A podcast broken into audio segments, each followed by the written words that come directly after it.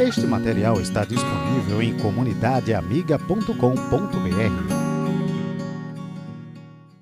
Essa manhã, se Deus assim permitir, nós vamos falar sobre o sujeito do culto, quer dizer, quem é que presta culto ao Senhor? Quem são aqueles que adoram ao Senhor ou aqueles que são dignos para adorar ao Deus verdadeiro? E depois, são dois assuntos que vamos tratar. Eu pretendo ser mais rápido. Nós vamos falar sobre a vida cotidiana como culto ao Senhor. Então, vamos observar algumas questões agora. Muito bem. A pergunta central, uma vez que nós sabemos quem é o objeto do, do culto, quem é aquele digno de toda a adoração, é quem é que pode adorar? Quem são os verdadeiros adoradores? Ou quem é aceito diante de Deus para adorar? E nesse sentido, a gente já é exortado sobre observar alguns entendimentos equivocados da, da nossa é, nosso mundo evangélico e até mesmo da, do cancioneiro popular evangélico. Tem uma música, sem dúvida alguma você conhece essa música, que diz assim: Venha assim como estás para adorar. Conhece essa música? É do grupo Vineardi. acho que o nome da música é Vem Esta a Hora, que é o título do CD, inclusive, deles. Vem esta hora da oração. Aí lá pelas tantas ele fala: Vem assim como estás para adorar. Pois é, não é isso que a Bíblia diz. A Bíblia diz exatamente o contrário. Não venha como estás. Veja só o que que é, é, é, é Jesus fala para a mulher samaritana, por exemplo. João capítulo 4, versículo 23. Depois a gente vai dar uma olhada em, no Salmo 24, que é um salmo que é exatamente o oposto dessa música. Então observe que às vezes a gente deixa passar umas coisas que são complicadas. E não é só do cancioneiro popular, não. É, é, tem, tem hinos também que tem nessa mesma toada, nessa mesma ideia. E não, não é assim. Não é assim como estás para adorar, não. Há requerimentos para se chegar diante do Senhor. É, João capítulo 4 eu já li com vocês antes, mas só para lembrá-los. 4:23. Mas vem a hora, e já chegou, em que os verdadeiros adoradores adorarão ao Pai em espírito e em verdade, porque são estes que o Pai procura para seus adoradores. Então aqui, já de início, nós vemos duas características básicas e fundamentais para se chegar diante da adoração ao Senhor. Quais são os dois princípios? Adorar em, de que forma? Em espírito e em verdade. E diz o texto que o Pai está procurando. Se fosse uma coisa que é só chegar e está tudo beleza, precisava procurar? Não. Então isso significa, primeiro, que há realmente um número de pessoas que não são dignos para adorar o Senhor. Há um número de pessoas chegando-se diante de Deus de jeito que estão e não estão adorando a Deus porque a sua adoração não é aceita. Isso precisa ser dito. Porque o nosso Deus é Deus Santo. E realmente ele requer especificações para que, se, para que nós nos acheguemos a Ele em adoração. Por, por outro lado, existe um número de pessoas, um grupo de pessoas que é aceito diante dele. E o que faz essas pessoas serem aceitas diante do Senhor? Então, vamos passear um pouco pelas Escrituras. A gente vai começar em Gênesis, porque é lá que tudo começa. Gênesis capítulo 1 e 2. Eu não vou ler, você vai abrindo e vai observando o que eu vou dizendo. Nós encontramos a criação.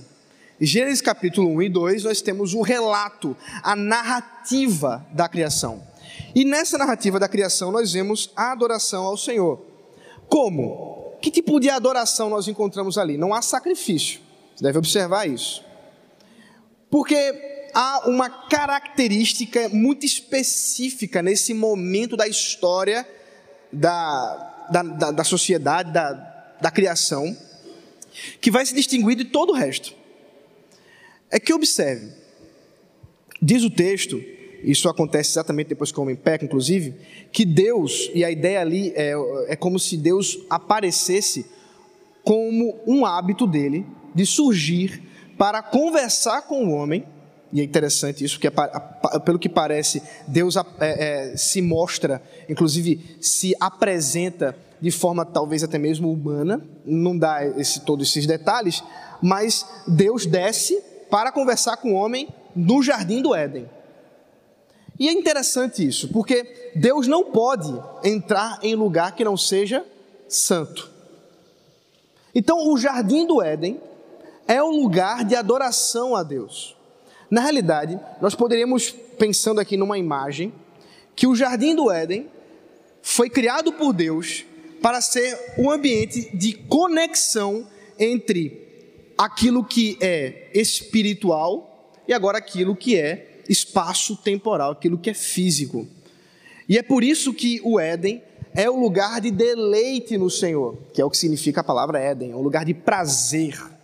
Então, Adão e Eva foram postos no jardim para adorar a Deus, para glorificar a Deus em tudo o que faziam. E de fato, não havia, portanto, naquele ambiente uma separação entre aquilo que era santo e aquilo que era profano, porque nada era profano, tudo era santo. Tudo ali redundava na glória de Deus, apontava para a glória de Deus. Todo aquele espaço era sagrado. Isso é tão claro, meus irmãos, eu não estou inventando nada.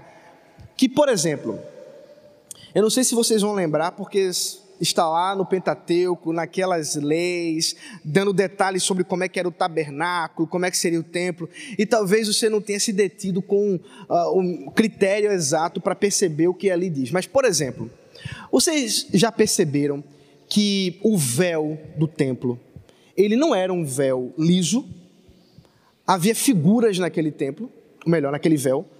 Alguém já tinha percebido isso? Eu não, vou atrás do texto agora não, mas depois você pode buscar sobre como é que eram a, a, o, o, véu, era um objeto grosso inclusive, não era uma coisa tão fininha assim. A ideia de véu pode nos enganar nesse sentido. Mas havia ali ah, bordados de animais, havia bordados de, inclusive, de plantas que traziam a ideia para aquele que estava entrando no Santo dos Santos, que é o sumo sacerdote, fazia isso uma vez por ano, que ele estava entrando agora aonde? No jardim do Éden. Aquele véu e na verdade não só ele, mas o santo do santíssimo, né, ali o santo dos santos onde ficava a arca da aliança, apontava para a presença de Deus. Inclusive, apontava para aquele momento histórico onde Deus se fazia presente diante do homem, sem que houvesse nenhum tipo de barreira por conta do pecado, o jardim do Éden. Então, observe que a adoração a Deus sempre envolveu, é, inclusive, a própria natureza. Isso é, é importante para a gente lembrar que própria, o próprio culto de Adão, como mordomo e rei da criação colocado por Deus, envolvia um cuidado e preservação com a criação e o deleite em obedecer a Deus. Estava uma, uma relação com a própria natureza, com a própria criação, que Deus havia posto diante dele para cuidar.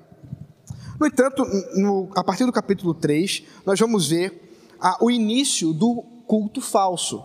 Nós vamos ver como é que esse culto falso se apresenta na vida através do pecado. E o culto falso envolve, primeiro, eles passam a ouvir outras vozes e não mais a de Deus, no caso da serpente. Eles começam, a se submeter a criaturas abaixo de Deus, ao invés de submeterem-se ao Criador. Trocam a verdade de Deus por mentira, e aqui especificamente a mentira de Satanás, o engano de Satanás, usurpam aquilo, o status que é exclusivo de Deus para si mesmos. Lembra que essa foi a tentação que a serpente colocou diante dos olhos de Adão e Eva? Vocês serão como Deus. substituem o temor e o serviço ao Criador pelo serviço de si mesmo, em busca de sua própria sabedoria, em busca daquilo que era agradável. Veja o versículo 6 do capítulo 3. Vendo a mulher que a árvore era boa para se comer, agradável aos olhos e desejável para dar entendimento. Observe, portanto, a, a, onde está os fundamentos do culto falso aqui em Gênesis 3. Os resultados, portanto, são alienação a Deus e alienação entre o outro, uns para com os outros. Então, o homem, a partir de então, estaria alienado de Deus, separado de Deus.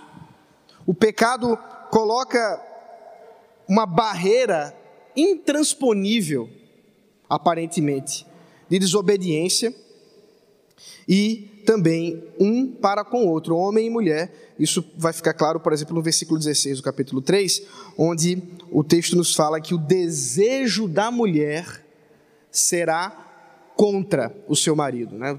A tradução normalmente diz para o seu marido, eu prefiro a tradução contra o seu marido, e ele te governará. É uma tradução possível, inclusive baseada no capítulo 4, quando é, Deus diz a Caim que o desejo do pecado também era contra ele, a mesma palavra em hebraico. Então você vai ter aí um desejo natural da mulher contra o homem e um domínio à força por parte do homem. Aqui você vê o início da, da batalha, da luta entre os sexos, e não só entre os sexos, mas entre as pessoas. Aqui há, há, há uma separação também entre nós. Essa é a situação terrível, esse é o quadro pintado no capítulo 3 de Gênesis. Curiosamente, Deus, cheio de misericórdia e graça, não deixa o homem nessa situação. Não deixa o homem assim.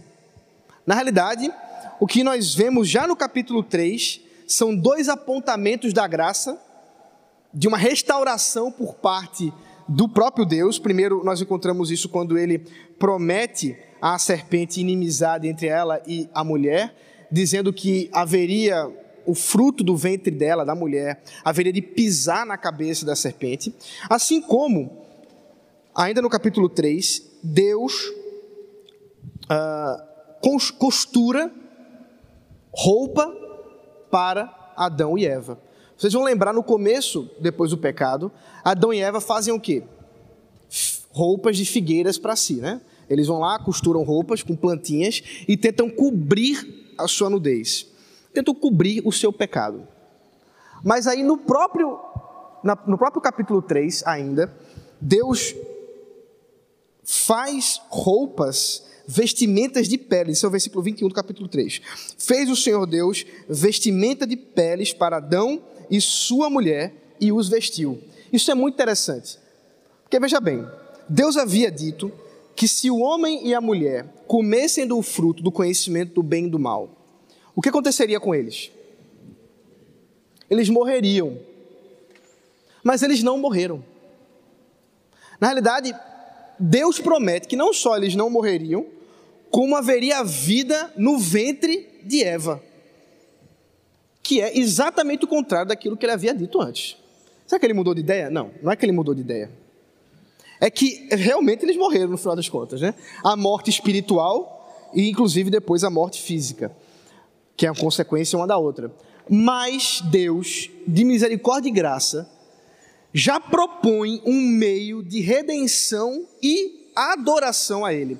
E a prova que isso vai acontecer é que já no capítulo 4 você encontra dois, duas pessoas adorando a Deus. Quem são? Abel e Caim, ou Caim e Abel. Inclusive, é interessante que eles vão adorar a Deus de maneira muito parecida com aquilo que posteriormente será prescrito por Deus a Moisés. Existem alguns equívocos, eu não vou tratar todo o capítulo 4 de interpretação, quero só ajudar você aqui. Primeira coisa que o texto não está dizendo. O texto não está dizendo que, capítulo 4, tá? Que a adoração de Caim não foi aceita porque ele entregou comida ao invés de matar um cordeiro. O texto não está dizendo isso. Não tem nenhum lugar do texto dizendo isso.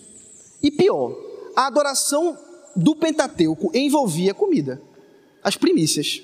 O povo chegava lá com um monte de, de, de, comida, de um monte de coisa, inclusive que era dadas aos sacerdotes, os levitas, que era assim que eles sustentavam. Então observe que adorar a Deus com comida não é o problema de Caim. E nem o texto também não está dizendo que porque Abel adorou a Deus com um sacrifício, por isso que ele foi aceito. Não é isso que o texto está dizendo.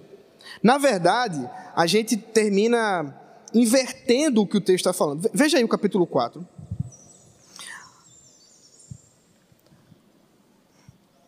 Versículo 3, 4 e 5. Capítulo 4 de Gênesis ainda, a partir do 3. Aconteceu que no fim de uns tempos, trouxe caindo o fruto da terra uma oferta ao Senhor. Abel, por sua vez, trouxe das primícias do seu rebanho e da gordura deste. Agradou-se o Senhor da sua oferta e então agradou-se de Abel. É isso que diz o texto? Diz o quê? Ele se agradou de quem primeiro? De Abel e então da sua oferta ao passo que de Caim e de sua oferta não se agradou. Então, observe que a ordem do texto é importante aqui. O Senhor se agradou de quem primeiro? De Abel, para então se agradar de sua oferta. Esse princípio estabelecido já no capítulo 4 de Gênesis é o princípio norteador da adoração a Deus em todo o Antigo Testamento, bem como no Novo também.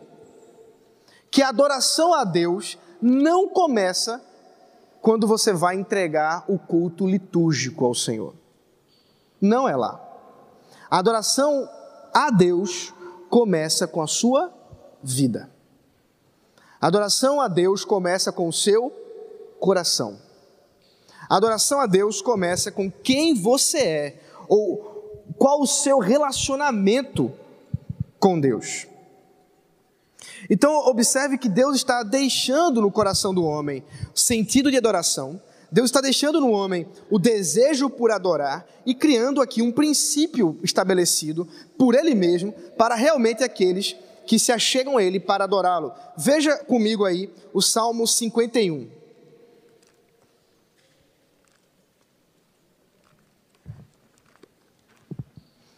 Salmo 51, versículo 16 e 17.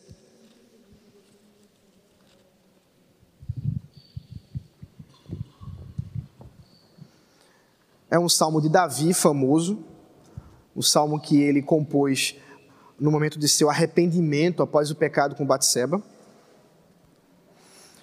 Então, Salmo 51, verso 16: Pois não te comprases em sacrifícios, do contrário, eu os daria.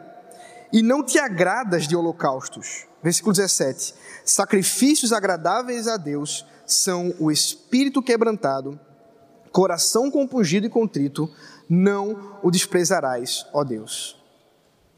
Então, observe o que Davi está dizendo. Veja, Davi, de modo algum, está dizendo: olha, o tabernáculo é em vão. Esses sacrifícios todos que são feitos aí no tabernáculo é tudo bobagem.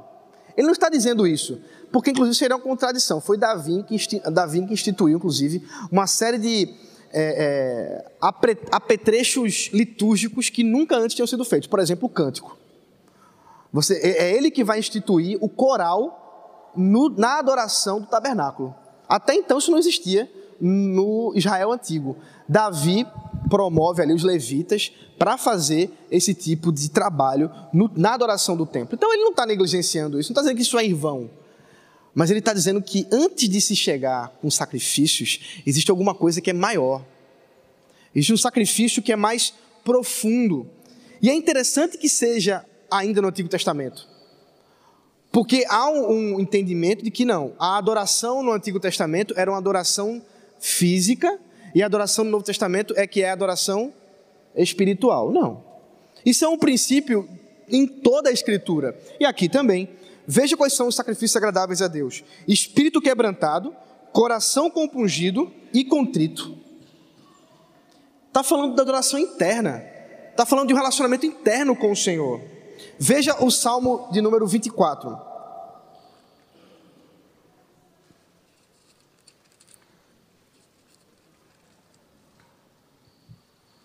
A partir do versículo 3. Olha a pergunta do salmista. É Davi, inclusive. Salmo de número 24, a partir do versículo 3. Quem subirá ao monte do Senhor? Quem pode fazer isso? Quem há de permanecer no seu santo lugar? Então, em resumo, a pergunta é: quem vai adorar a Deus? Quem pode se achegar a Ele para adorá-lo? Quem é? Ele responde: O que é limpo de mãos e puro de coração que não entrega sua alma à falsidade, nem jura dolosamente. Então você tem aí algumas características: mãos limpas, coração puro, devoção irrestrita, fidelidade e, por fim, uma recompensa. Versículo 5: Este obterá do Senhor a bênção e a justiça do Deus da sua salvação.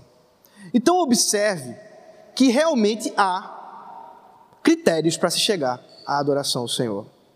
Realmente há características fundamentais para a adoração a Deus, para o culto ao Senhor, para aquele que vai adorar a Deus, para o sujeito da adoração.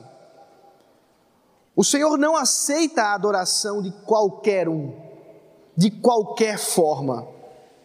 É necessário preparo é necessário realmente que haja um comprometimento interno com Deus. A adoração ao Senhor, portanto, é uma adoração que parte de dentro e se externaliza fora. Mas ela não jamais será aceita simplesmente pelo seu externo, simplesmente pela liturgia, simplesmente por movimentos que possamos prestar ao Senhor e isso não ser verdade no coração. Então observe que a adoração, em primeiro lugar, ela é um chamado à santificação. Ela é um chamado à santidade ao Senhor. Isso fica muito claro em vários lugares da Escritura, mas, por exemplo, quando o sacerdote ele colocava sua indumentária, o sumo sacerdote colocava sua indumentária, havia na sua testa um escrito que dizia: santidade ao Senhor. Mostrando que realmente para se chegar diante de Deus é necessário pureza. É necessário que haja santificação, separação. Nós não podemos chegar diante de Deus de qualquer jeito. Não. Todo, toda adoração do Antigo Testamento, como também do Novo, apontam realmente requisitos. Inclusive, a própria adoração no templo envolvia a purificação dos utensílios, a purificação daquele que entrava, uma série de purificações que demonstram claramente que Deus não se agrada de qualquer tipo de adoração. Na adoração do Novo Testamento, é claro, nós temos a, o ápice de todo o serviço cultico ao Senhor. Nós temos algumas mudanças características e como isso era feito. Mas será que mudou esse pré-requisito? Veja 1 Pedro 1,16.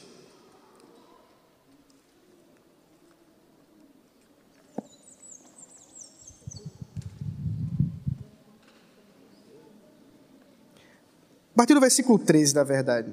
1 Pedro 1, 13. Por isso, cingindo o vosso entendimento, sede sóbrios e esperai inteiramente na graça que vos está sendo trazida na revelação de Jesus Cristo. Como filhos da obediência, não vos amoldeis a paixões que tinhas anteriormente na vossa ignorância. Pelo contrário, segundo é santo aquele que vos chamou, tornai-vos santos também vós mesmos em todo vosso procedimento. Porque escrito está: sede santos, porque eu sou santo. Então, olha o requerimento igual do Antigo Testamento. Inclusive, o mesmo exemplo. Aquele que é santo, que nos convoca à adoração, também nos chama para sermos santos. É Ele quem chama a santidade. Agora, veja só, ficaria incompleto a nossa exposição, ficaria incompleta a nossa exposição, ficaria, é, inclusive, um apelo equivocado se simplesmente eu dissesse a vocês que vocês agora devem viver uma vida santa de obediência ao Senhor, e aí então vocês podem adorar a Deus. Porque, inclusive, como vamos ver agora no, no próximo tema, não é, é, é exatamente esse a cronologia correta. O que nós encontramos aqui é que primeiro nós vemos um Deus misericordioso, gracioso, que santifica o seu povo, purifica o seu povo por meio do sangue do seu filho Jesus Cristo. Então, aquele mesmo símbolo, e aí nós vamos lembrar mais algumas coisas do Antigo Testamento. Quando, por uma vez por ano, o sumo sacerdote entrava no Santo dos Santos e ele se, debra, se encontrava ali com a, a Arca da Aliança. E ali na Arca da Aliança havia uma tábua que era chamada de quê? Aquela tábua? Quem sabe o nome da tábua que fechava a Arca da Aliança? Propiciatório. Não esqueça disso. Porque Jesus é o nosso propiciatório e porque ele é a propiciação pelos nossos pecados, como João. Então veja só. Então o propiciatório, que é essa tábua de ouro que era colocada ali, lembrando o que tinha dentro da, da, da arca da aliança. Você lembra o que, é que tinha lá dentro? Eu não conheço esse material, não. Vamos, rapaz, fala aí com vontade. Hã? Tábua da lei, maná isso, e a vara que floresceu de Arão, exatamente. Que apontava para a misericórdia de Deus e para a desobediência do povo.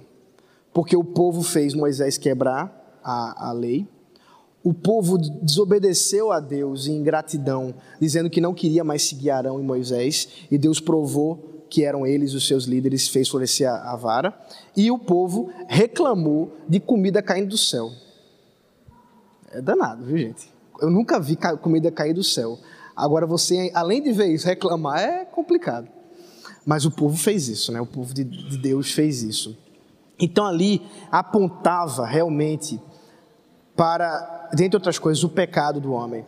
E, é, portanto, havia dois querubins, né, que foram construídos na Arca da Aliança, e que olhavam para isso. Querubins, inclusive, ah, você vai lembrar o que mais? Querubim lembra alguma outra coisa na história do, do, é, do, do Antigo Testamento. Eu vou ter que voltar aí para lembrar vocês. Abra aí, por favor. Gênesis 3, versículo 24. Só para você lembrar que eu não estou inventando nada, não, está tudo na Bíblia. Gênesis capítulo 3, versículo 24. Diz o que? Vamos lá. expulso o homem, colocou querubins ao oriente do jardim e o refugio de uma espada que se revolvia para guardar o caminho da árvore da vida. Deus colocou querubins para impedir que o homem entrasse no jardim. E Deus mandou que se construíssem querubins de ouro na arca da aliança, olhando para aquele pecado do homem. Porque os querubins aqui apontavam para a ira de Deus. Apontavam para essa guarda da santidade do Senhor. E o que acontecia, o sumo sacerdote fazia lá o Yom Kippur, né? o dia da expiação. Aquela tábua de, de ouro estava ali, e ele jogava sobre aquela tábua o sangue do animal que foi sacrificado fora, ele entrava com aquele sangue e ele aspergia o sangue, e a partir do momento que aquele sangue cobria o propiciatório, os querubins não mais viam o propiciatório e nem, portanto, estavam mais olhando para o pecado do povo de Deus. Eles estavam olhando para onde? Para o sangue. Assim, dessa forma, Jesus Cristo cobriu com o seu sangue o seu povo, para que pudéssemos agora nos achegar diante de, diante de Deus. Não mais com as nossas obras, não mais com a nossa indignidade, mas com o sangue do Cordeiro que nos cobre de todo pecado. Essa é a beleza do símbolo do Antigo Testamento e a realidade que Deus proporcionou. Nós já somos cobertos pelo sangue do Cordeiro. O sangue do Cordeiro nos cobre para que possamos chegar diante do Senhor e sermos achados dignos de, de adorá-lo em espírito e em verdade. Portanto, o culto oferecido ao Senhor é aceitável ao Senhor por causa do sangue de Cristo por causa da purificação que Ele mesmo propiciou para nós. Assim, meus irmãos, ah, não tem como comprar acesso à adoração ao Senhor. É necessário que nós graciosamente sejamos recebidos por Ele com o seu sangue, de modo que sejamos purificados. E a partir disso somos chamados a obedecer e cumprir a sua lei, buscando santificação todos os dias. Isso nos chama a lembrar que a nossa preparação para o domingo, então perceba, que essa adoração que prestamos ao Senhor no domingo, ela não é o começo, ela é o clímax. E no final das contas, quando é que começa a preparação para guardar o dia do Senhor e adorar a Deus no domingo. Quando é que começa? Todos os dias, mas especialmente na segunda-feira, é quando começa a semana. Né? Então, na segunda-feira, eu já me preparo para domingo, porque eu já vou me preparando para o Senhor. Isso é, muitas vezes é perdido por nós. Nós desprezamos tanto essa questão do preparar-se para o dia do Senhor que muitas vezes nós dormimos tarde nos sábados à noite. Muitas vezes nós não nos preocupamos em buscar é, ler a palavra do Senhor, buscar a, já confessar os pecados diante dele, porque vamos encontrar com Deus de maneira especial no seu santo dia, no dia seguinte, mas a gente não faz isso. Quantas vezes nós vimos é, para o culto, né, nós viemos para o culto assim, de maneira tão despropositada, com sono, cansado. O pastor tem que se desdobrar lá no púlpito para manter o pessoal acordado. Meus irmãos, nós precisamos nos preparar para adorar o Senhor. Nos preparar para cultuar o seu santo nome. Agora é claro, com, diante de tudo isso, a adoração, ela não é só a adoração cultica da liturgia. A vi, nossa vida é adoração ao Senhor. Então eu quero já entrar no nosso segundo tema dessa manhã, entendendo que a vida cotidiana, a vida profana, bem entre aspas, porque não existe vida profana, não diante do Senhor, a secular, ela é culto ao Senhor também. Então, já começo quebrando essa ideia nossa falsa de que existe um ambiente sagrado e um ambiente profano na nossa vida. Por quê? Porque, como eu já disse a vocês anteriormente, existe templo sagrado ainda? Existe algum templo sagrado ao Senhor ainda? Existe, meus irmãos? Onde é que é? Me dê um endereço aí. É o povo de Deus. Isso mesmo, existe. É o povo de Deus reunido pelo seu nome. É isso mesmo. Mas não mais um lugar feito de pedra, como o templo. Na realidade, só para deixar ainda mais complicada a situação. A única porção que resta do templo de Jerusalém é hoje chamado como? Como é, meus irmãos? Como é o nome? Muro das Lamentações. E eu não sei se você já fez isso, mas você vai me perdoar. E existe crente que vai lá ainda bota uma oraçãozinha naquele muro, dizendo assim: agora vai ser ouvido. Meu irmão e minha irmã, aquele muro existe para lembrar ao povo infiel e incrédulo de Israel que o Messias já veio e destruiu aquele templo. Aquilo é um sinal da ira de Deus. Jamais deveria servir como um lugar de encontro para os fiéis do Senhor. De modo que, se não é lá, onde é que é? É onde o povo de Deus se reúne. É onde o povo de Deus se encontra. Esse é o lugar de adoração ao Senhor. E enquanto o povo de Deus, mesmo não, não, não estando reunido, estiver, Deus se faz presente. De modo que não existe para a nossa vida lugar profano. Não existe divisão ou distinção ou dicotomia na nossa vida. Tudo é do Senhor. Tudo deve ser adoração a Deus. Claro, culminando nessa adoração cultica que nós acabamos de mencionar.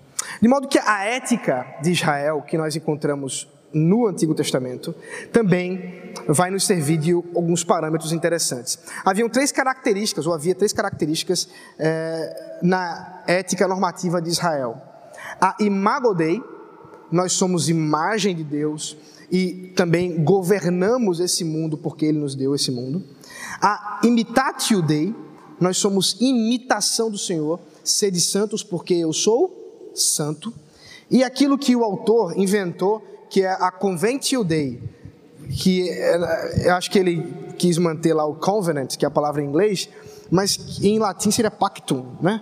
Então, o povo da aliança, do pacto, o povo da aliança que serve ao Senhor. Então, imagem, imitação e pacto são três fundamentos da ética do povo de Deus. E nós vamos encontrar isso é, em Êxodo capítulo 20. Vamos, é o primeiro texto que vamos observar com relação a essa vida cotidiana como adoração ao Senhor. Êxodo capítulo 20, do versículo 1 ao versículo 17. Eu vou fazer a leitura e então desenvolver alguns temas importantes aqui do texto. Eu não vou fazer exposição dos Dez Mandamentos, tá, meus irmãos? Isso vai ficar para outra hora. Então, Êxodo capítulo 20. Então falou Deus todas essas palavras: Eu sou o Senhor teu Deus, que te tirei da terra do Egito, da casa da servidão. Não terás outros deuses diante de mim. Não farás para ti imagem de escultura, nem semelhança alguma do que há em cima nos céus, nem embaixo na terra, nem nas águas debaixo da terra. Não as adorarás, nem lhes darás culto, porque eu, o Senhor teu Deus, Deus zeloso, que visita a iniquidade dos pais dos filhos, até a terceira e quarta geração daqueles que me aborrecem, e faço misericórdia até mil gerações daqueles que me amam e guardam os meus mandamentos. Não tomarás o nome do Senhor teu Deus em vão, porque o Senhor não terá por inocente o que tomar seu nome em vão. Lembra-te do dia de sábado para o santificar Seis dias trabalharás e farás toda a tua obra, mas o sétimo dia é o dia do Senhor teu Deus. Não farás nenhum trabalho, nem tu, nem o teu filho, nem a tua filha, nem o teu servo, nem a tua serva, nem o teu animal, nem um forasteiro das tuas portas para dentro. Porque em seis dias fez o Senhor os céus e a terra, o mar e tudo o que neles há. E o sétimo dia descansou. Por isso, o Senhor abençoou o dia de sábado e o santificou. Honra teu pai e a tua mãe, para que se prolonguem os teus dias na terra que o Senhor teu Deus te dá. Não matarás, não adulterarás, não furtarás, não dirás falso testemunho contra o, teu, próximo. Não cobiçarás a casa do teu próximo, não cobiçarás a mulher do teu próximo, nem o seu servo, nem a sua serva, nem o seu boi, nem o o seu jumento, nem coisa alguma que pertença ao teu próximo. Então aqui nós temos aquilo que é conhecido como os dez mandamentos, mas que literalmente significa as dez palavras. Veja o início aí do texto, capítulo 1. Então falou Deus todas estas palavras. Que palavras foram essas? Dez. Foram dez palavras que Deus falou. Aqui nós encontramos um pacto Aqui nós encontramos um contrato de amor de Deus, o soberano, e o seu povo, os vassalos, os seus servos. E é muito importante que a gente leia o começo desse pacto, que é o chamado do preâmbulo do pacto, porque é ele que dá toda a base para a obediência do cotidiano da nossa vida. Que observe, há um erro muito grande quando a gente até decora os dez mandamentos e já começa assim: não terás outros deuses, não farás imagem de escultura, não dirás o nome de Deus em vão. Só que a gente esquece daquilo que dá fundamento para todas essas ordens, para todos esses imperativos. E o que, que é o fundamento? É o versículo 2. Veja aí. Eu sou o Senhor teu Deus. Então, primeiro, nós temos a identificação de quem é o Senhor, de quem é o soberano, de quem é aquele que está fazendo o pacto, de onde está vindo essa, essa aliança, esse contrato. E segundo, o que ele fez? Que te tirei da terra do Egito, da casa da servidão. Portanto, isso aqui, como obra de culto ao Senhor, não começa com uma exigência para o povo de Deus. Começa com um movimento de graça e redenção por parte de Deus, dizendo: Eu já te tirei, eu já te redimi, eu já te salvei. Agora viva como eu requiro. Então, nós temos a relação clara entre o Evangelho e a lei. E mais uma vez eu insisto a você, o equívoco interpretativo de muitos por aí que fazem uma separação entre lei e graça, entre evangelho e lei. Isso aqui é evangelho puro, meus irmãos. O que, que tipo de obra o povo de Israel fez para ser liberto do Egito? Nenhuma. Teimosia apenas. E muita teimosia. Quase que não foram, né? De tanta teimosia.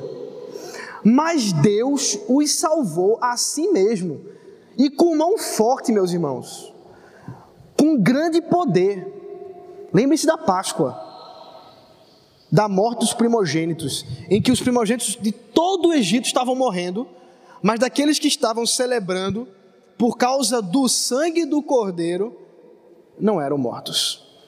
Então, observe que há uma apresentação da graça do Evangelho de Deus. E então, as dez palavras diz respeito à nossa vida. Nosso relacionamento, em primeiro lugar, com Deus, os quatro primeiros mandamentos, ainda que o quarto mandamento envolva também uma relação com o próximo. Então, nós temos os três primeiros mandamentos: não ter outros deuses, não fazer imagem e não dizer o nome de Deus em vão, como ordenanças de um relacionamento diretamente vertical, diretamente para com Deus. Os irmãos vão lembrar, inclusive, que foi por causa do terceiro mandamento que se perdeu a pronúncia do nome especial de Deus, Yod-Rei, Vav-Rei, YHWH.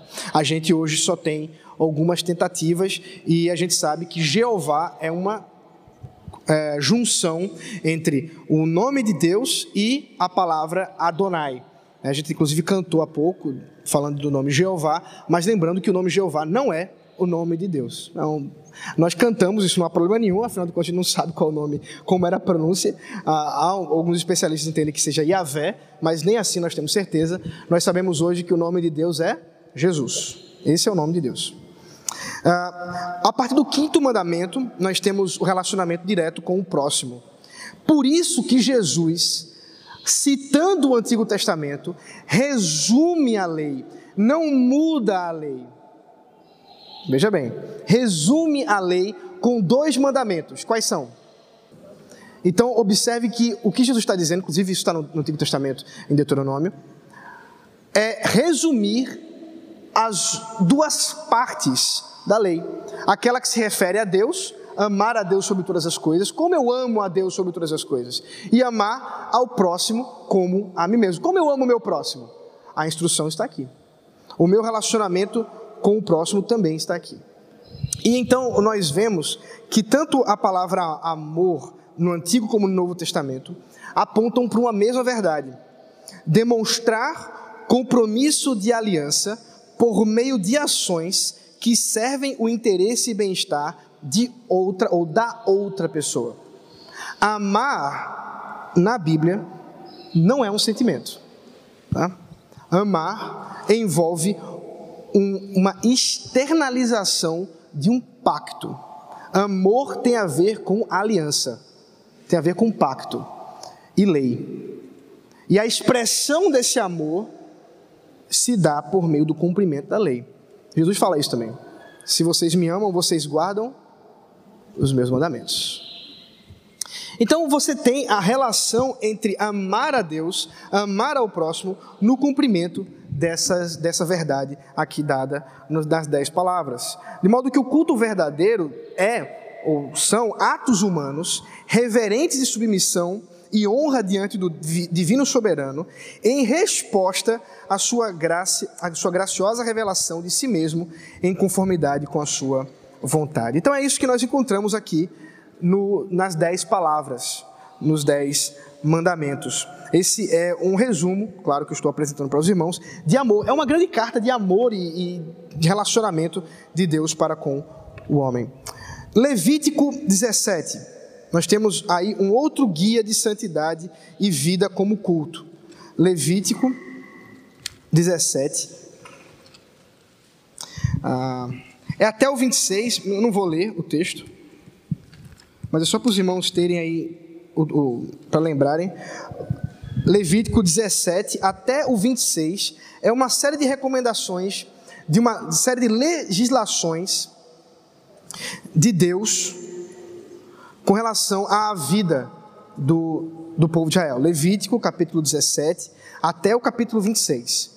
Eu não vou ler todo esse texto, mas aqui nós encontramos esse relacionamento de Deus para com o homem e ordenanças a respeito da sua lei. Mais uma vez, nós encontramos uma relação do soberano com os seus vassalos, e aqui nós vemos mais uma vez Yahvé é, determinando detalhes do pacto. Inclusive, ah, isso aqui era usado como uma espécie de catecismo para os sacerdotes porque uma série de recomendações e leis importantes da vida.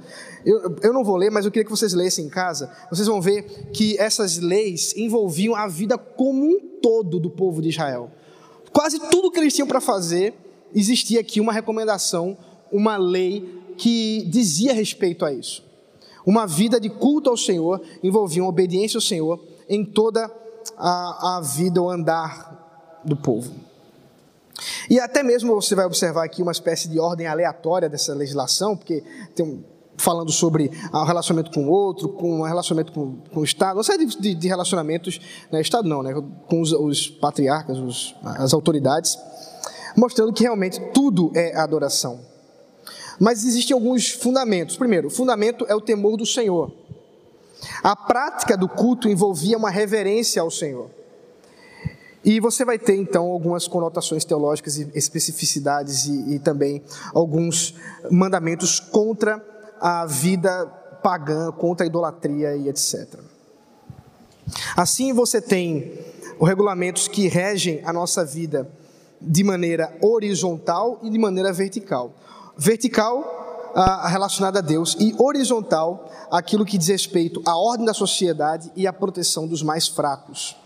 Isso é importante. A adoração a Deus envolvia aqui relacionamento, inclusive, com o estrangeiro, relacionamento com aquele que tem algum tipo de dificuldade, o pobre, relacionamento com aquele que tem deficiência, relacionamento de, com todos aqueles que estão à margem da sociedade. Existia aqui uma série de recomendações, por exemplo, era proibido ao povo de Israel colher as frutas que ficavam aos arredores da plantação porque aquela, aquelas frutas, aquela colheita era para o estrangeiro e para o pobre, para que não houvesse fome em Israel.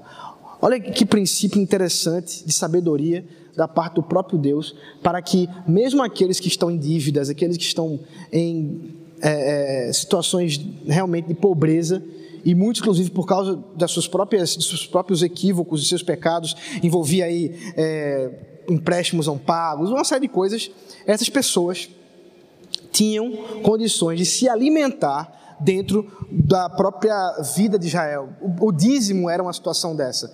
Né? A gente costuma ser lembrado do dízimo é, no Antigo Testamento, mas o dízimo no Antigo Testamento não era 10%.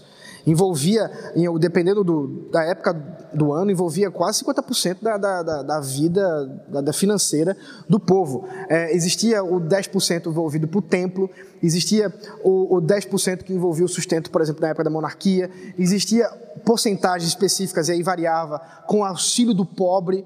Então, quando você vai juntar tudo isso, 30%, 40% era o envolvimento de distribuição é, que havia ali de contribuição. Óbvio, era uma sociedade é, é, é, que, que, bem diferente da nossa, né? Nós hoje contribuímos de uma certa forma, se comparação, muito mais, porque nós fazemos contribuição com o Estado e, e a depender aí da, da, da, sua faixa de renda, você pode contribuir aí 30 a 40% do que você recebe por ano, você faz isso de contribuições e impostos, às vezes até mais. Então, é, é, essa equivalência. A diferença é que nós estamos contribuindo para um Estado, infelizmente, que é inimigo da palavra de Deus. Em muitos momentos, em muitas situações, inclusive é, é, contra a nossa própria saúde, vida, né? uma série de, de, de, situações que vão de encontro àquilo que era o desejado pelo Senhor. Ah, então, nós temos aqui ah, essa relação como um todo do povo de Deus, essas, essas legisla essa legislação. No capítulo 19, diz o seguinte, versículo 1: Disse o Senhor a Moisés: Fala a toda a congregação dos filhos de Israel e diz-lhes: Santos sereis, porque eu, o Senhor, vosso Deus, sou santo. Cada um respeitará a sua mãe e o seu pai e guardará seus, os meus sábados. Eu sou o Senhor vosso Deus. Não vos virareis para os ídolos, nem vos fareis Deus de fundição. Eu, Senhor vosso, o Senhor vosso Deus. Então você tem uma série de recomendações baseadas na santidade de Deus, baseada naquilo que Ele é como santo e que agora Ele nos ordena para a santificação. O outro texto que eu quero terminar, que eu estou correndo aqui, meus irmãos, para a gente poder não ficar muito distante e vocês queimarem o feijão e tudo mais. Veja aí, Deuteronômio. Deuteronômio, como um todo, é um livro de adoração a Deus de uma série de recomendações e de culto ao Senhor e santificação. Mas eu vou destacar, é, primeiramente, o capítulo 6, que é o famoso Shemar Israel. Deuteronômio capítulo 6, versículo 3.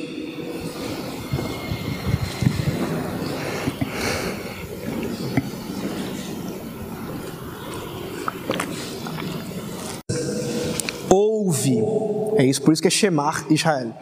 Shemar é o verbo hebraico para ouvir. Né? Inclusive, a origem da palavra é Samanta, minha filha. Drica estava explicando isso para ela outro dia, inclusive. É, e Samuel também, né? Então, aqueles que não sei se tem Samuel por aqui, Samuel também é a mesma, mesma raiz. Ouve, pois, ó Israel, e atenta em os cumprires, para que bem te suceda e muito te multipliques na terra, que mana leite e mel, como te disse o Senhor, Deus de teus pais. Ouve Israel, o Senhor nosso Deus é o único Senhor. Amarás, pois, o Senhor teu Deus de todo o teu coração, de toda a tua alma, de toda a tua força estas palavras que hoje te ordeno estarão no teu coração. E aí ele desenvolve, inclusive, com relação aos filhos, etc. Mas o ponto central é o versículo 4 é, e 5, que eu quero. É, 5 e 6, que eu, que eu quero que vocês estejam aí destacando. Ouve Israel, o Senhor nosso Deus é o único o único Senhor. Não há outro Senhor, não há outro a quem é digno de adoração. E aí segue-se como adorá-lo. Versículo 5: Amarás teu Deus de todo o teu coração, de toda a tua alma, de toda a tua força. Aí, muito bem, amar, amar é, o, é, o, é o, o termo que está uh, envolto aqui a toda essa adoração. Amar ao Senhor de todo o coração, toda a alma e toda a tua força. Então aqui nós temos uma espécie de. Deixa eu falar sem microfone só para ajudar aqui. Uma espécie de ciclos concêntricos, em que você tem ah, o mais profundo, o externo mediano e o mais externo. Então essa é a, o andar do texto. ele diz assim: Amarás o Senhor teu Deus de todo o coração, toda a tua alma e toda a tua força. Obviamente, esse texto aqui não é um, é, uma, uma leitura psicológica do homem.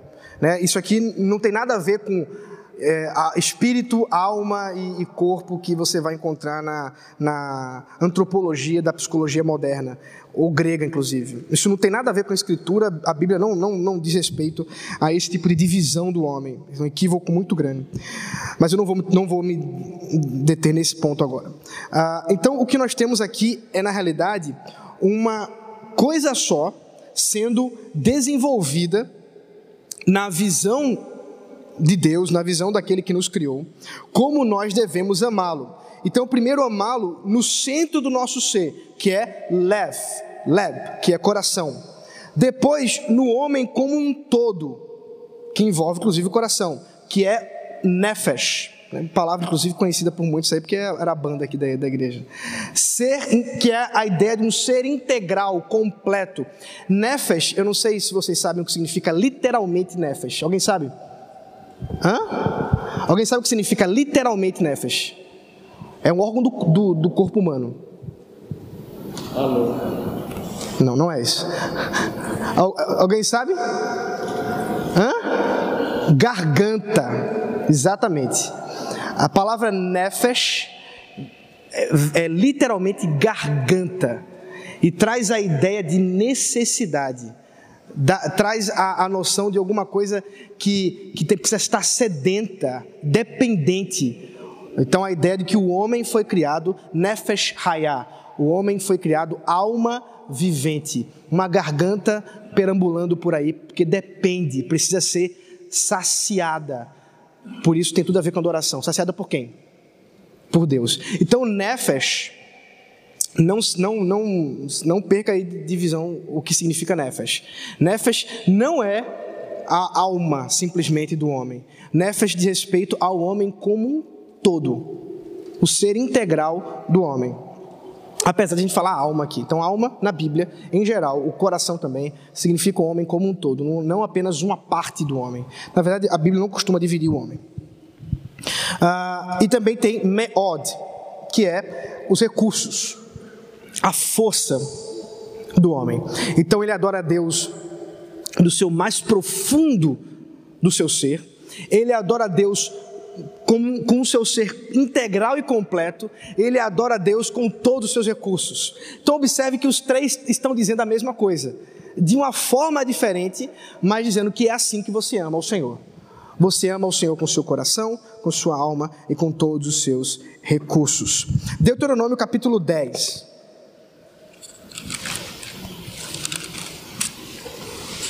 versículo 12, até o capítulo 11, 1, mas eu não vou ler o texto todo. Percebam que eu estou cortando aqui a leitura realmente para a gente poder é, ganhar tempo, mas você depois leia, por favor. Especialmente agora o capítulo 10, versículo 12 e o versículo 13. Diz assim: Agora, pois, ó Israel, que é que o Senhor requer de ti? Não é que temas o Senhor teu Deus e andes em todos os seus caminhos, e o ames em, e sirvas ao Senhor teu Deus de todo o teu coração e toda a tua alma, para guardares os mandamentos do Senhor e os seus estatutos que hoje te ordeno para o teu bem. Então aqui nós temos cinco verbos no texto para não esquecer: temer, andar, amar, servir e guardar. Temer, andar, amar, servir e guardar. Eu já tinha falado desse texto, então vou, vou colocar de maneira rápida. Então, temer é uma confiança reverente ao Senhor. Amar é viver como Deus mandou e como Ele faz. Lembrando da ideia da imitatio Dei, né? imitando ao Senhor. É andar segundo Ele anda. E aí, apontando para o Novo Testamento, nós temos isso de maneira mais clara. Nós andamos segundo o Senhor Jesus. Nós imitamos Jesus. É isso que significa discipulado. Não sei quantos lembram quando eu vim aqui pela primeira vez, ano passado, eu falei sobre discipulado e especificamente sobre imitação. A ideia de imitar a Jesus. Os discípulos de Jesus imitam a Jesus, imitam em todas as áreas da vida. Inclusive, nosso pregador de hoje à noite, o presbítero Reginaldo, estava me mandando uma mensagem, lembrou disso também, né? Estava uh, me mandando uma mensagem hoje, ontem, ontem não, uns dois dias atrás, é, estudando o texto, ele disse assim: Pastor, veja bem, aqui tem uma repetição dos discípulos fazendo algo muito parecido com aquilo que Jesus fez, numa situação ali de cura.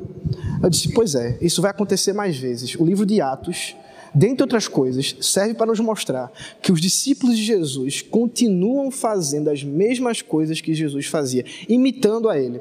Então você vê os discípulos no tribunal, agindo como Jesus agiu no tribunal. Os discípulos curando, como Jesus havia curado anteriormente. Então, a vida nossa de andar no Senhor envolve imitá-lo. Terceiro, amar a Deus sobre todas as coisas, como já vimos. Quarto, servir ao Senhor do pacto, servir a Ele, nós somos os seus servos. E aí, essa, essa noção de que Ele é o nosso Senhor, a quem nós devemos obedecer. E por fim, guardar os seus mandamentos e os seus estatutos, como diz o, o final do texto. Ainda no versículo, capítulo 10, veja o versículo 16. E eu vou encerrar com esse versículo. O texto ordena: Circuncidai, pois, o vosso coração e não mais endureçais a vossa serviço. Então você tem aqui, deixa eu só dar um contexto importante de Deuteronômio. Deuteronômio, na verdade, todo Pentateuco foi escrito por Moisés quando o povo estava para entrar na terra prometida, na terra de Canaã. E o, cada livro tem o seu motivo para estar ali, para encorajar o povo de Deus numa certa situação. Deuteronômio é uma série de recomendações de como eles deveriam viver nessa nova terra e como é que eles viveriam agora que Deus estava providenciando finalmente para eles a terra que mana leite e mel. E aqui Deus ordena que eles vão viver nessa terra que mana leite e mel, e eles precisam fazer duas coisas: circuncidar o coração e não mais endurecer a cerviz. Então, observe que ele está falando aqui sobre duas questões espirituais duas questões internas do nosso, da nossa vida.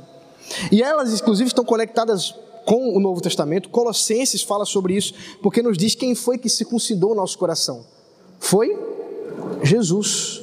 Ele quem faz essa circuncisão não externa, mas uma circuncisão interna. Porque o que é o ato de circuncisão? É cor, o corte né, do prepúcio do pênis masculino. Só pode ser masculino, né? É, do, do pênis lá do homem. Muito bem. Então é um corte, é uma separação. Assim, dessa forma, a imagem que Moisés, Deus, inspirando Moisés, está dizendo para o povo é: vocês devem se separar. O coração de vocês deve separar das coisas impuras, do pecado. E não mais uma vida de pescoço duro. Aí a, a, a, outra, a imagem é do boi, né? Do boi que tem que está sendo é, levando a carroça e tal. E se ele tem um pescoço duro, você não consegue dominar o animal para que ele possa ir para onde quem está é, é, em cima dele leve. Então nós temos aí a ordem do Senhor para sermos guiados por Ele e amolecer o nosso pescoço. É claro, também falando do coração. São, são duas imagens que estão sendo trazidas aqui para falar da mesma coisa. A ideia de obediência ao Senhor, a ideia de separação, a ideia de um novo coração contra a incredulidade. Então, o chamado nosso de culto ao Senhor envolve santificação, porque nós somos um povo chamado por Ele que foi nascido de novo, no qual ele transform, transformou nosso coração, circuncidou nosso coração, para que nós vivamos crendo nele e não mais em incredulidade, à semelhança do povo entrando aqui no, no, na nova terra, né, na Canaã, e nós que já entramos nessa, nesse descanso do Senhor, como diz Hebreus capítulo 4, também devemos seguir os mesmos passos para a obediência ao Senhor. A vida é culto. Tudo o que fazemos, devemos fazer para a glória do Senhor. E assim nós podemos realmente nos entregar, como diz Romanos 12, né, como louvor a Ele, vivo e coerente, como culto racional ao Senhor. Muito bem, meus irmãos. Ah, perguntas? É, são duas dúvidas, na verdade. Uma é em relação à graça de Jesus que nos alcançou. E aí eu fico pensando qual seria a maneira certa da, da gente olhar para aquilo que a Bíblia diz sobre é, quando Deus olha para a gente, ele não vê a nossa transgressão, ele vê a justiça de Cristo imputada em nós. Então, na minha cabeça, eu fiquei pensando assim: o que é que adianta a gente tentar se limpar ou tentar fazer qualquer outra coisa se a gente não consegue plenamente, se Cristo já fez isso satisfatoriamente? É a primeira dúvida. A segunda é em relação à, música que foi citada. Eu, eu sempre pensei nela é, pensando, por exemplo, quando Jesus ele alcançava pessoas que estavam despreparadas, por exemplo, Zaqueu, pescadores. E aí isso também não seria um convite à adoração? Então, a, a gente tem uma tendência a inverter realmente os propósitos, propósitos da santificação. A santificação não tem como propósito a nossa redenção. Né? Uma vez que já fomos redimidos pelo Senhor, nós somos chamados a obedecê-lo em gratidão ao que ele já fez. É isso que diz lá o preâmbulo é, do Decálogo, né? Ele já tinha libertado o povo do Egito, em nosso caso, já nos libertou do Egito maior, que é o pecado, que é a condenação, que é a inimizade para com Deus, e já nos transportou para o reino do Filho do seu amor, e agora, nessa nova condição, nós somos chamados a uma vida de gratidão ao Senhor, de culto a Ele, e por isso, uma vida de santificação, uma vida de obediência a Ele, com tudo que fazemos e com tudo que somos. Então, é o processo invertido. Ah, nós não estamos fazendo isso para agradá-lo, é porque Ele se agradou de nós que fazemos isso. Então, o processo é inverso. Com relação à música, é, eu sei que a gente vai ter uma tendência sempre de tentar salvar, eu, eu entendo. É, Todos esses exemplos que você está colocando são pessoas que pecadores que foram se encontraram com Jesus e que foram realmente convertidos por ele. Inclusive no caso né, de Zaqueu que você citou, há uma, uma expressão de culto de Zaqueu onde ele devolve o dinheiro que ele havia roubado, eh, inclusive é, com valores a mais e tudo.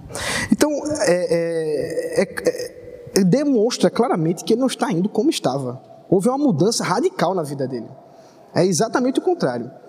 Eu até posso dar o desconto do, do autor do, da música, ele queria dizer muitas coisas. Ele poderia ter. Então, assim como estás, ele quer dizer assim: você não precisa é, de muita coisa para adorar a Deus, você pode vir do jeito que estiver e tal. Uma série de, de, de ênfases que poderiam ser dadas. O problema é que quando a gente olha para as ênfases das Escrituras, é que existe. O culto não é incondicional. A salvação é incondicional, mas o culto não. Porque o culto só adora a Deus aqueles que foram redimidos por Ele. Aqueles que estão no pacto. É o povo do pacto que adora a Deus. Inclusive, aí vai um, um, uma cutucada nos nossos irmãos batistas. Nós acreditamos que os nossos filhos adoram a Deus. Porque nós acreditamos que eles estão no pacto. Então, por exemplo, você ensina seu filho a orar, você ensina seu filho a cantar, você, numa visão batista, só deveria fazer isso depois que ele expressasse que é convertido. Porque só então ele estaria autorizado a adorar a Deus. Mas a gente não faz isso. Nem os batistas fazem, fiquem tranquilos. O que, é que eles fazem? Assim como nós. Desde que nasce, começa a ensinar, começa a adorar e cultua a Deus com isso. E nós cremos que, de fato, as crianças louvam ao Senhor de maneira verdadeira. E é por isso que, porque elas pertencem ao pacto, elas estão incluídas nas bênçãos pactuais por meio de seus pais, que nós cremos que a adoração delas pode ser recebida pelo Senhor. E por isso eles recebem o batismo, o sinal do pacto de Deus. Então, observe que só é um grupo restrito. Isso não, adoração não é para. É, é por isso, inclusive Aí vai, inclusive, uma outra alfinetada. Eu estou alfinetando muito hoje, me desculpem. Outra alfinetada. Aquela, aquela ideia que não há um problema específico de você participar disso. Há um problema de chamar de culto. Aquela ideia de culto ecumênico de formatura. Nem é culto, nem é ecumênico. Não é ecumênico porque a ideia de ecumênico é a ideia de comunhão, a ideia de alguma coisa que há uma comunhão própria e que diz respeito só a Jesus Cristo, portanto não há comunhão ali. E segundo, não é culto. Não pode ser culto. Você não pode reunir um rabino, um pai de santo, um pastor e um, um padre eh, romano para dizer que aquilo é culto. Nada. Aquilo ali pode ser um monte de coisa. Palestra, aula, o que for. Culto não é. Então eu sei que tem, você que está se formando, não se preocupe não. Eu agradeço ao Senhor porque está se formando, vai lá e tudo bem. E se quiser me chamar para pregar, eu prego. Vou pregar o evangelho. Mas não vou cultuar com eles, não. Então é, é isso. Então a gente tem que ter essa, essa consciência de que realmente nós já chegamos a Deus, não de maneira incondicional, condicional. Porque Ele exige de nós uma resposta de gratidão ao Senhor. O culto não é de qualquer jeito. A gente precisa ter essa noção da, da importância, do valor do culto. É, é, ele não é, não, é, não é chamado um chamado a pompa. A ideia de culto de qualquer jeito pode dizer assim: ah, não, então precisa de pompa, tem que colocar uma roupa especial para o culto. Então, não, não, não é isso. Não é de qualquer jeito no coração. Não é de qualquer jeito naquilo que eu estou expressando internamente ao Senhor. E aí muda tudo.